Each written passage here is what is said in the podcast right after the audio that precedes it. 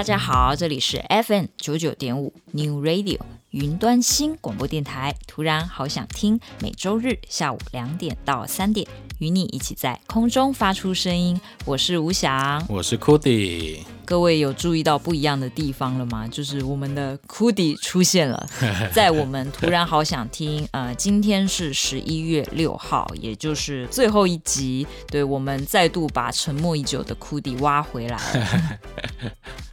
好像隔很久，真的没讲话了哦。对，上一集其实有说到，就是 Cody 他虽然没有讲话，但是他一直在节目现场。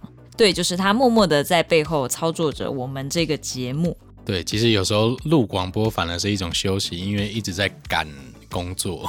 对，Cody 有一段时间就是工作真的特别忙，所以我就想说啊，不然那这个录广播的时间让他休息一下好了。所以呢，有时候我就是看着他正在打电动，然后我一边做 节目这样子。好啦，今天是突然好想听的最后一集，那我们大家还是要保持欢乐，不要感伤，好吗？嗯，其实我也有想过，就是今天的最后一集。嗯，我应该要怎么做呢？当然，我觉得我们应该要以一个更轻松一点的姿态。然后也有一些听众有建议我说，就是最后一集，那既然你是创作人，据说 Cody 也是创作人，对吧？那不如来分享你们自己的歌。对，其实我们真的有非常多歌，但是有一些歌呢，它可能呃不是你们想象中，可能是某一位大明星唱的歌，它有时候可能是要写给，比如说。呃，一些机构或者是什么幼儿园啊，这些其实也都会需要有一首，呃，有点像是精神象征的歌曲。对，所以其实呃，做音乐就是不只是在做大歌星、小歌星，其实一般生活中还是有很多地方都会需要音乐，也包含电视、电影配乐嘛。对，所以我就想说，不如今天最后一集，我们来分享一些我们的私人歌单，尤其是库迪因为他真的，嗯。接了非常多音乐制作的案子，对，我让我也觉得他蛮厉害的地方是，他可以把嗯不一样的曲风都诠释得很到位。可能有时候我们会觉得，嗯，每一个人大概有他擅长的一种风格吧。但实际上我们在经营一个制作公司，其实呃你都是要为每一个曲风去做很多的功课，并没有办法说好像呃因为我不会这个曲风，所以我就不接这个案子。对，所以我觉得也在这个一次一次的过程，然后我觉得 Cody 或者是我尽量的有去把每一类型的歌曲，呃，都有了解到，然后尽可能去做的符合客户的需求。对啦，所以真的音乐人也不是只会一种思路或者一种曲风或者是一种技能。像你看 Cody，他除了做电台的节目的后置以外，他其实还会编曲。哦，什么是编曲呢？就是呃，你听到的呃那种唱的音后面，你会听到很多乐器，对不对？那个其实就是编曲的范畴。嗯，就有点像编谎话啦。编谎话为什么？因为你说了第一个谎，你就要圆后面那个谎，然后你后来就要越圆越多，所以你听到那个歌曲就是 一开始就是淡淡的，然后到后面就是越来越澎湃，这样就跟你的谎言一样。对对对，所以谎言只要开始编了，就要下一个，而且可能在主歌的时候你是编小谎，到副歌的时候你要编大谎，这个大谎还要唱的有点洗脑这样子。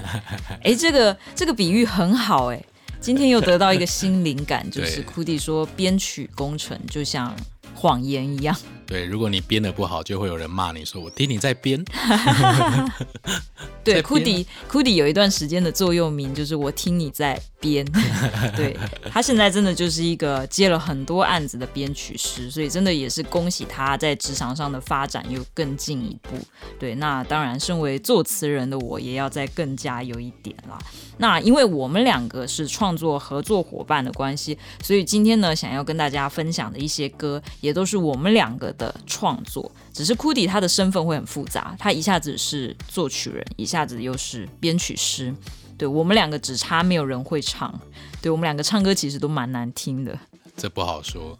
嗯，就是 Cody 他本人呢，对自己曾经的歌唱功力还是蛮有信心的。嗯，对。我唱歌其实蛮好听，只是很多人不喜欢而已。那我也可以说，好啦，今天的主题就是我们的最后一集，然后我想要分享一些我跟库迪嗯之前没有拿出来的创作，有一些创作呢，它都不见得是已经呃完全完整的成品，就是呈现到大家面前的，然后也有一些呢是在我们认知的歌星之外，也有一些不一样的人、不一样的单位，他们也会需要歌曲。那今天我想介绍。在开头介绍这一首歌，嗯，其实当时 Cudi 写出来的时候，我觉得很不可思议，因为，嗯、呃，Cudi 他本人的长相其实还蛮像大叔的，对，对，然后因为他又很高又很壮，所以你第一时间应该会感觉他是一个玩乐团的，也确实啦，他以前确实是那种重金属乐团。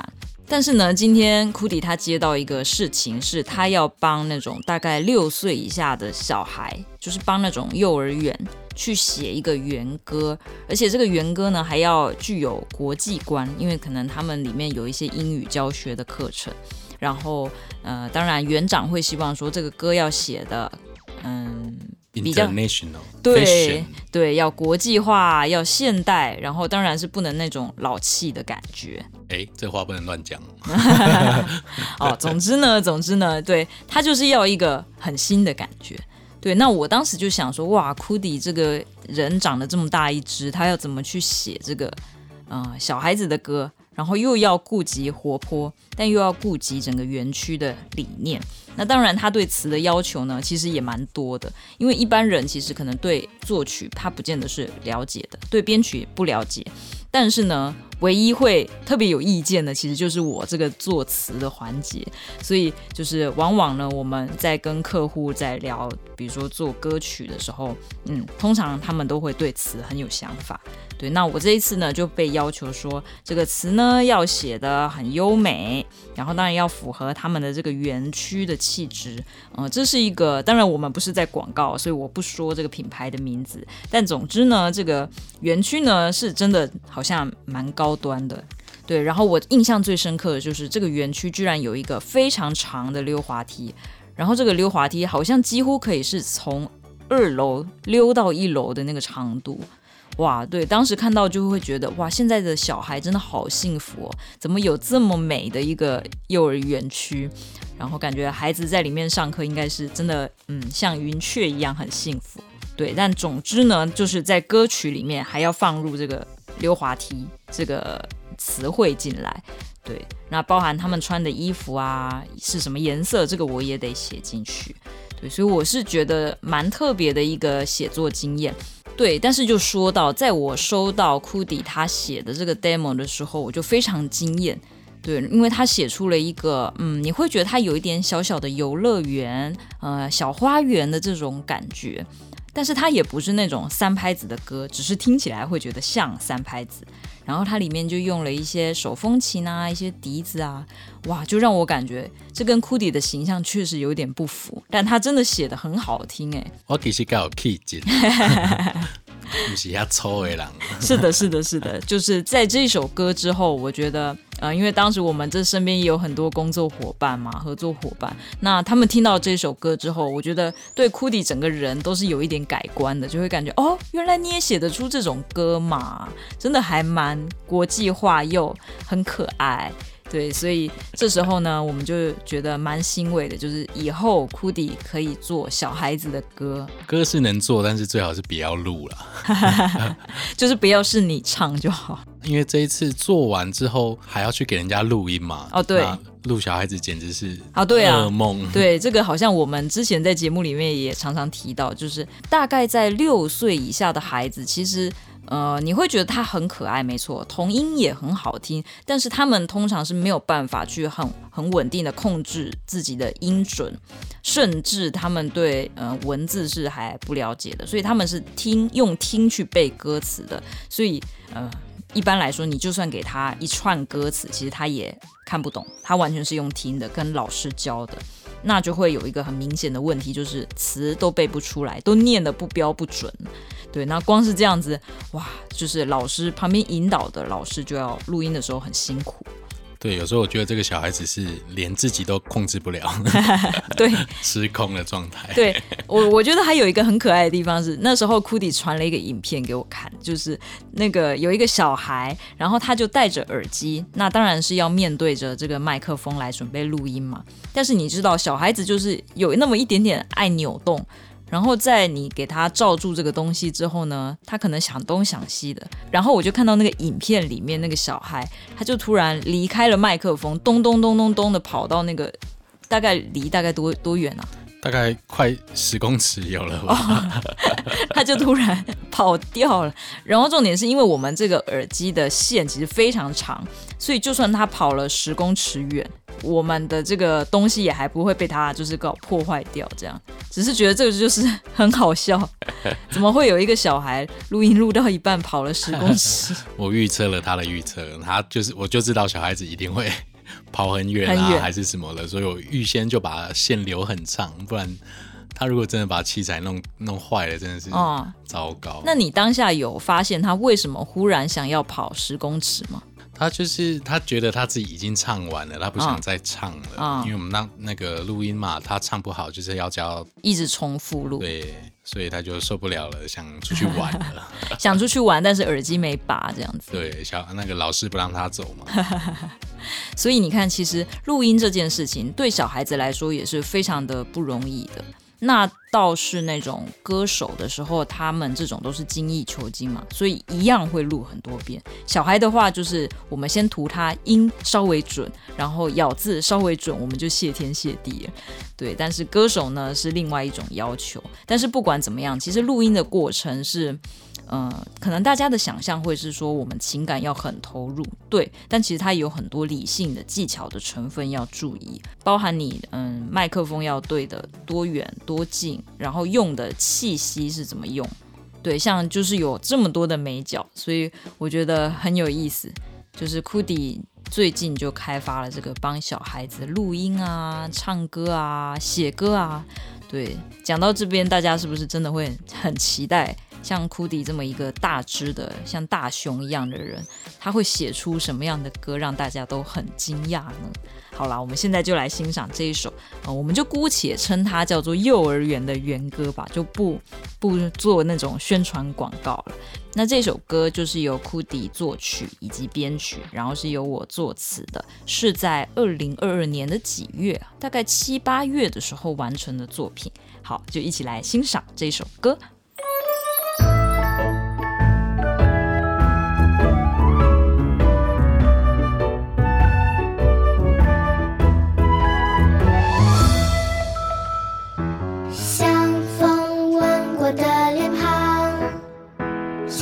悄悄爬满了墙泛黄的衣裳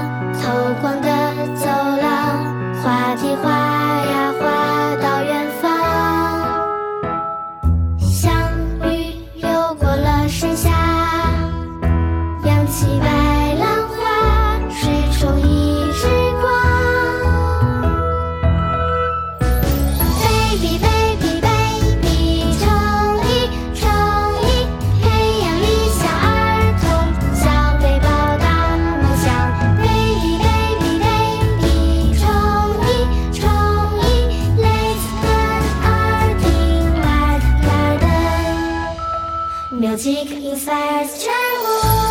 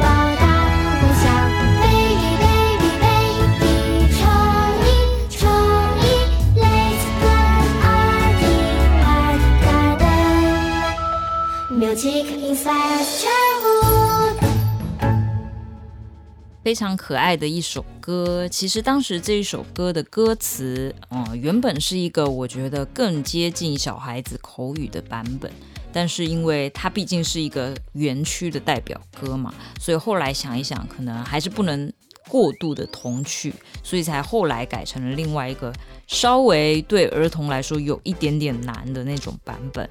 不过幸好小孩子还是能够顺利胜任。接下来要分享的第二首歌，第二首歌其实跟库迪也有绝大的关联。这首歌我倒是没有参与创作，这首歌叫做《属于你我》，但是那个“属”字是那个蜀国的“蜀”，就是那个上面一个木的倒过来，下面还有一个虫这样子。那这首歌其实是，呃，当时有一个案子是这样子的，有一个人叫做贺知章，大家应该都有听过，但是又好像不太熟，对吧？贺知章他是唐朝的诗人。嗯，不过呢，在他的一生当中传下来的诗作大概只有不到三十首，所以其实应该不算多。那你要说他最有名的诗是哪几首呢？其实不多，但是你一定听过一首诗，叫做《回乡偶书》。少小离家老大回，乡音无改鬓毛衰。这个一定是很多人，嗯、可能在国小的时候多少都有背过吧。对，他最让人记得的大概就是这一首。嗯，这个就让我想到，其实很多人，呃，身为作曲人或是作词人，他的一生当中可能大概会有三十年到四十年是都沉浸在嗯这个创作，或者是说被人家知道，哦、但是可能。嗯，最多人知道的大概也就是五首六首，当然也是有一些作词人可以到很多首啦。但每一个人的命运毕竟不一样嘛，也不是每一个人他可能贯穿三十年都在做同一个呃创作的事。有一些人他可能中途也去当个什么编剧啊，或者是导演，就是发展会比较多元一点。所以像我们现在看到的贺知章。对他的成名作，对，可以说是就是《回乡偶书》了。当时库迪跟我说，就是哦，他后来才知道，就是当我们把一首嗯中国传统的古诗词放进流行歌曲，这有一个嗯名词，好像叫做华彩吧。就是你，你特别把了一个嗯华语的传统的东西放进来，然后让整首歌形成另一种感觉的色彩。对，那我觉得这是一个很有趣的概念。嗯，就是放诗进去，你可以有很多种，你不一定一定是要是古风。像我也有听到有那种嘻哈、R&B、饶舌，也有做这样子华彩的介入。那我觉得也很有意思。好啦，讲到为什么库迪会写到这个属于你我呢？对，那要讲到贺知章这个人，他住的地方，嗯，相当于现在，嗯，中国浙江的萧山这个地方。对，那当时这里面有一个地方叫蜀山街道，然后里面有一个自然村，那个地方就是曾经贺知章的故居。对，那当然就是政府为了保存这些当时文人的留下来的一些呃生活的轨迹，所以那一定是会尽量的去保护它。那保护它就会做很多现代比较现代的文创，那包含做音乐其实也是。对，所以就是为这个蜀山的故居去写一首歌，我觉得这也是一个很特别的经验呢。对，那当时，嗯，他们希望这个故居是被赋予一些新的意涵的，而不是说，嗯，我们一定要很拘泥于那个当地是什么样的古调，我们就要跟着。没有，这一次的作曲人虽然不是库迪，但是是另外一位，他算是萧山人了。对，就等于是跟贺知章是同乡，那他就是有很多的作曲的想法，但是他希望这首歌的编曲能够是很现代的，是让年轻人也能够透过这一首歌来理解贺知章的。对，所以我当时在听这个歌快要接近成品的时候，诶，我觉得它很现代，很好听，而且我马上就能够记住这个旋律。嗯，所以我觉得这就是为什么说，呃，音乐的力量，你甚至可以用音乐去保存，呃，那一些可能快要失传的一些文化，或者是像古迹这样子的东西。对啊，所以音乐的用途其实很多种。我还记得两年多前，我当时在想做电台的一些主题的时候，我好像就有做过这个主题，就是关于音乐的用途。当年的理解跟现在的理解，我觉得还是蛮有差别的。当年我想到音乐，我顶多就是疗愈人心吧。或者是说，嗯，像有一些白噪音，它对人脑有一些帮助。我能想到是这么具体的，但是，呃，现在来看，或者是我看库迪经历了、经手了这么多案子，我才发现，就是哦，音乐它还有把，嗯，传统文化，嗯，以一种新的方式诠释到当代人面前的这样子的效果。其实是非常棒的。那么，其实讲到这个贺知章，据说他也是个酒鬼，大家千万不要学他一样，就是整天醉醺醺的。那讲到酒鬼，我们可能也会想到李白吧？哦，其实李白比他小了大概四十几岁，对，所以贺知章反而是个学长啊，是个前辈这样子。那就是李白，他不是有一个绰号吗？哎，讲绰号也有点不太对啊。反正呃，曾经大家称他为诗仙。李白就会想到一些谪仙人、诗仙这样子的词汇。那其实这个名字谁取的？其实就是我们这个贺知章取的。对，他在读了李白的诗作之后，赞美他是谪仙人也。那个谪是贬谪的谪哦，所以非常有意思。回乡偶书，儿童相见不相识，笑问客从何处来。这样子的一首诗，它的每一个每一句又都是长得乖乖巧巧，一模一样。要怎么把它就是唱出一个很现代的感觉呢？呃，其实放到歌里面也不是说就是说整首歌都只唱这四句，并没有，他也是加入了一些现代的词，可能也配合就是那个古迹，嗯、呃，一些文化宣传的需求。但是，嗯、呃，我觉得尤其惊艳的就是这一首诗被放在。嗯，它大概库底是桥段吗？是放在桥段的位置，就是在第一次副歌一结束，然后他就要带出那个哦，少小离家老大回这样子。对，对，我就觉得这边让我感觉非常能够记住。好啦，很特别的一首歌，这一首歌就是由库迪来做编曲的，一起来欣赏这个也是二零二二年刚完成的歌，叫做《属于你我》。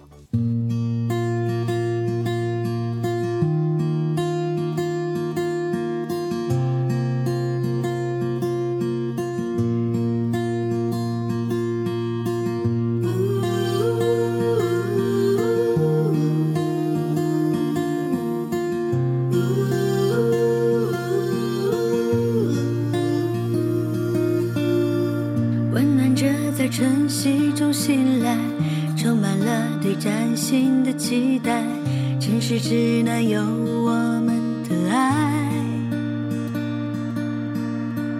勇敢的为挑战喝彩，奔跑着以袒露着姿态，幸福仍在花海中散开，像湖畔灿烂的时光里，问笔锋悠长的丝路里，四家桥沉浸千年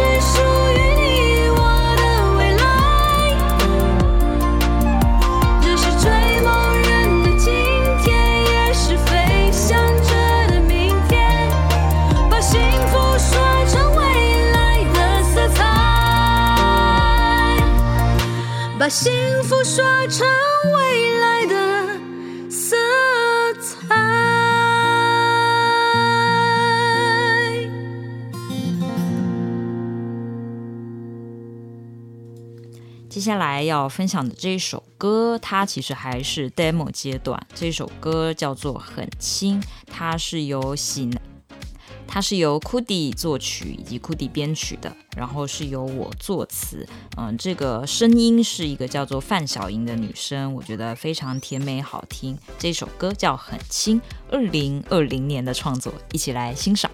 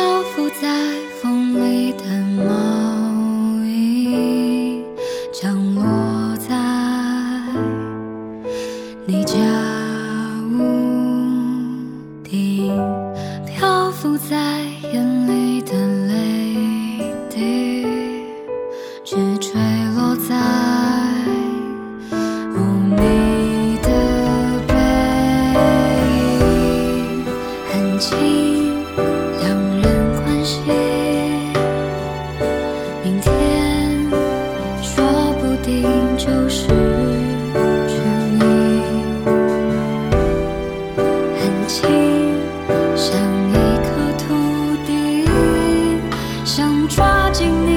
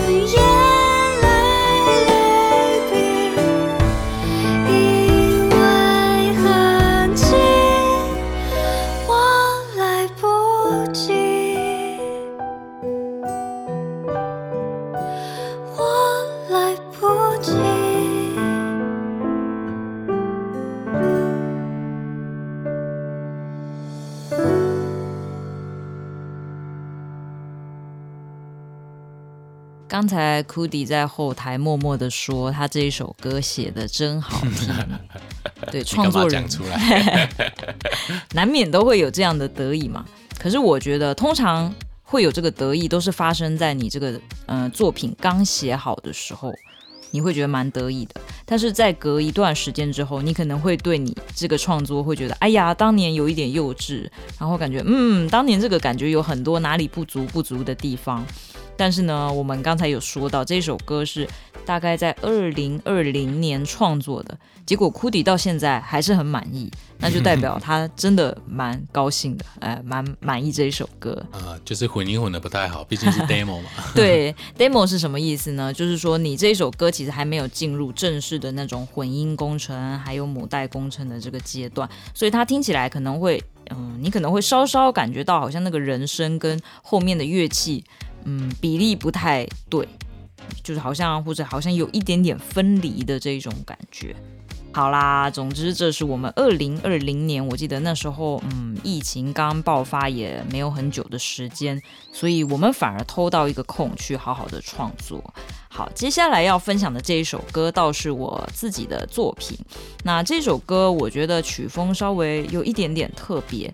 然后也难得不是库迪作曲啊，是另外一个人。而且这首歌很有趣的地方是，哦、嗯，它原本是我自己创作的一首歌词。然后这个歌词我不是写那种一般的情歌，嗯，我只是想描述一个，嗯，活到中年有一点穷困潦倒的一个人，叫做老张。对，没有说名字，他就叫老张。然后老张呢，他一路过得。蛮颠颠倒倒的，就是还很容易就是把汤就洒了呀，然后就是还是嗯对信仰还是蛮虔诚的，所以他会点了香洒了汤没了戏唱。对，我在歌词里面就大概是这样子一个嗯有一点戏谑，但好像他又过得颠颠倒倒这样子的一个调性。对，当时原本是参加一个比稿，嗯，比稿是什么呢？就是其实作词人，嗯，在嗯，可能他的职业发展过程一开始都是要跟，呃，比如说今天某一个明星收歌好了，那你可能就是要跟呃很多的作词人一起比稿，然后比上了的话，呃，就是这一首曲子就会是拿你的词来当做呃填词，对，大概是这样子的一个，就很像是那种。征稿比赛的这个这个过程，只是它是属于有一点非公开，就是可能是嗯、业内的人才会知道的这件事情。对，那这首歌其实原本嗯、我当时听到那个曲子是一个嗯非常奇特，呃，也有一点点那种嗯、歪歪扭扭的感觉，它就不是正常的那种情歌，是一首嗯我感觉就是非主流的歌。对，然后。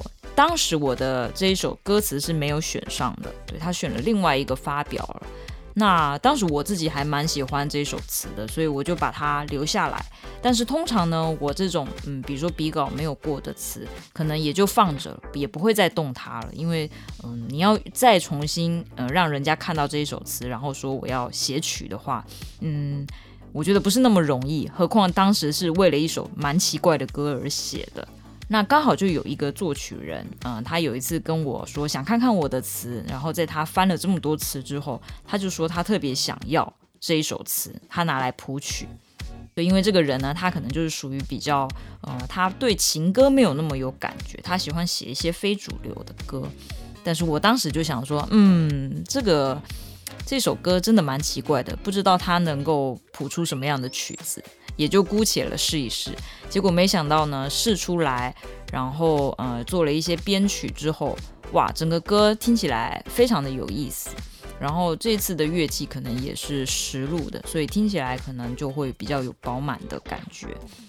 对，那我其实也很难想象说，一首曾经可能在某一次比稿失败的作品，它可以嗯重新被。一些创作人看到之后，然后把它诠释成一个新的模样，而且也不得不说，这个新的样态我还真的非常喜欢。对，所以我觉得人生很多时候，嗯、你不要因为一次的失败就过度的否定自己，或者是放弃自己现在正在努力的事。就是你怎么知道，呃，在未来的某一天，嗯、你曾经的失败会帮你一把呢？对，这首歌就让我蛮有这样子的体会的。只要你一直是嗯、呃、投入了时间，下了功夫去努力，到后来哦、呃，它不会是你嗯能够想象的样子，呃，变化给你看，对，是你可能是你都是意料之外的。所以呢，我觉得在这边也想要鼓励大家，就是面对嗯一些机遇可能不是那么顺的时候，我觉得你要学会泰然自若。就是你可能经常会接到嗯，你又失败了一件事，你又不成功了一件事，比如说啊、你今天又被客户啊、吐了口水啊、就是客户觉得啊你这个方案不行，什么不行，老板觉得你这里那里不好。对，你好像做事情总是被否否定，但是其实这些否定都会是你未来的养分，所以我觉得你与其去管人家的否定，你不如在乎自己在这一整段过程你有没有好好的做。只要你有好好的做，那肯定这个时间没有浪费掉，以后一定有用。好啦，接下来就分享这一首歌。这首歌，嗯，我已经不知道是几年创作完成的了，实在是耗时非常的长！真的是很谢谢，在多年之后还有人看到这个作品，还欣赏它。老张，一起让我们来欣赏这个 demo。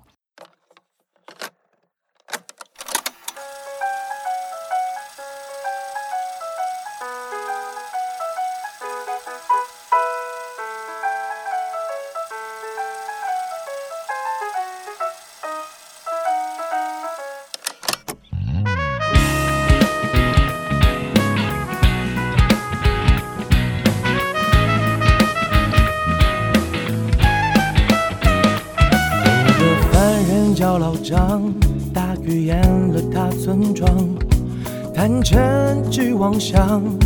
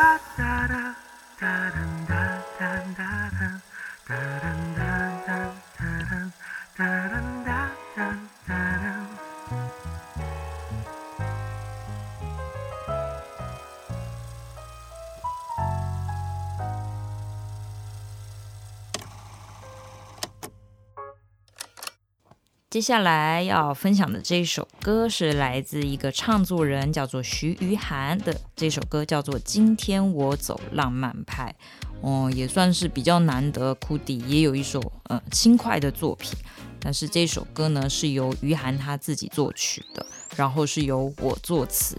哇，这个至少应该我做这首歌的时候好像是二零一七年了，那时候基本上是刚开始萌芽那些。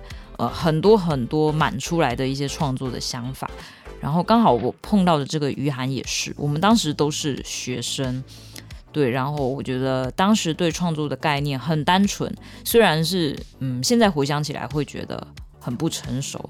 但是，呃，我觉得不成熟的时候也有它单纯的美好。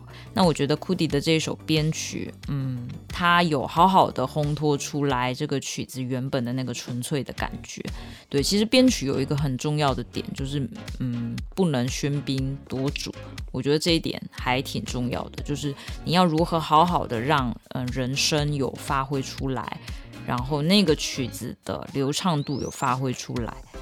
甚至是在录音的过程中，就是歌手能不能好好的诠释每一个字，其实这些都很重要。回归我自己来看自己可能五六年、七八年前的作品，嗯，有一些可能不是很满意，但这一首我也是回头看了之后觉得，嗯，它好像保留了我刚开始创作那种出发心，嗯，一种很纯粹的感觉。接下来就跟大家分享这首歌，今天我走浪漫派。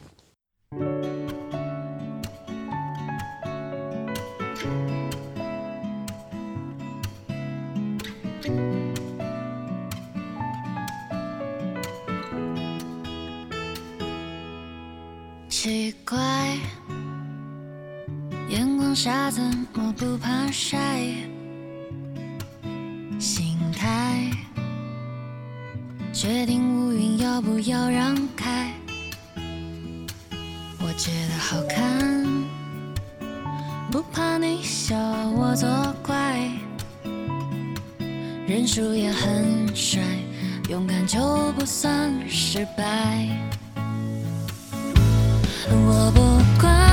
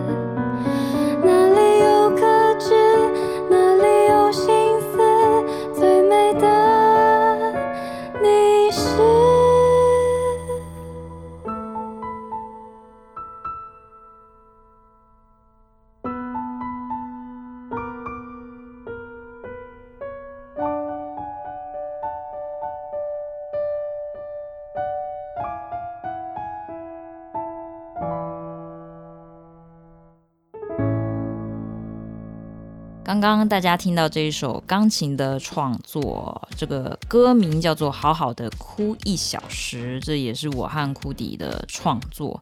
哎，我自己还蛮喜欢这一首歌的。嗯，好好的哭一小时，我想到我们这个节目其实也是差不多一小时，对吧？谢谢大家每一周都在这个节目前面陪我哭一小时，听你在哭这种感觉。我听你在哭。对，好，其实我呢，我对自己的期许也是，呃，希望这个节目结束之后，我比如说像今天听到这么多创作，我也希望我的创作能像我做广播稿这样子，可以这么坚持的每周都稳定有固定的产出。虽然这个不太容易，但是我觉得创作是感性跟理性兼具的，可能那个灵感迸发的部分也要有，但是你理性的规划自己，有点像是锻炼自己的创作脑，我觉得这一块对我来说也是很重要的。对，所以这是我的期许。也许哪一天我又在电台上面出现，我可以跟大家分享，就是几年之后我有没有达到我自己这个目标呢？对，让库迪很有趣，因为库迪今天才上了一个，呃，那个叫什么，有点像是一个论坛。然后很好笑的是，库迪，我们以为他可能多少有这个两年多的广播经验，他可能嗯上台应该不会那么紧张吧？结果听说他还是紧张到不行，就感觉自己耳根子都红了。所以这就可能典型是就是创作者或者是一个编曲工程师的特色。对，当然，谁叫他就是某一段时间都不来录电台了，喂，所以累嘛，是这样子。对啊，好啦，呃，这也是很有趣，所以我们不知道库迪未来的发展是怎么样，但是呢，至少他在这一次紧张之后，也许他未来会更积极的在嗯说话这一方面好好发展。对，好啦，今天的节目到了最后一集的最后几分钟的时间，我也想要谢谢听众朋友啊、呃，这两年多的时间啊、呃，常常听我在这边跟大家唠叨这些音乐，其实都是我很喜欢的歌。在这两年多以来，我真的因为嗯、去介绍研究这些歌，所以学习到很多的事情。嗯，当然我也觉得学习到怎么对空气说话。其实也没有对空气啦，因为我其实一直都相信着，就是在呃收音机前面，不管你是哪一种收音机啊，呃，就是你会以各种方式不小心的听到这个电台。对，那我就是为了创造这一次的偶遇，所以每一周都坚持着。那今天就到了最后一天，我觉得非常欢乐，其实并不感伤。那我也希望大家，嗯、之后的每一天的生活也能够踏实愉悦。嗯、不管嗯、疫情还是任何未来未知的变数，它会怎么改变我们的生活，我们还是要保持自己的本心，好好的做每一件事。该休息就休息，该运动就运动，该努力的为自己的理想而努力，就好好的拼下去。不要怀疑自己，嗯，这样的结论好吗？库迪，还不错啦。想要鸡汤一下，好像又鸡汤不太起来。总之，我们未来都会过得更好的。对，早一天，也许我们在某一个地方又再碰面了。今天节目的最后，分享我跟库迪的一首创作，这首歌就叫做《早一天》。那我们未来再见，拜拜。拜拜。搭上两点半的地铁。晃着晃着每张有心事的脸，离开了纠结的棉被，忽然有一种感动，想要被了解。原来这湖水比想象的蓝一些，原来这双鞋。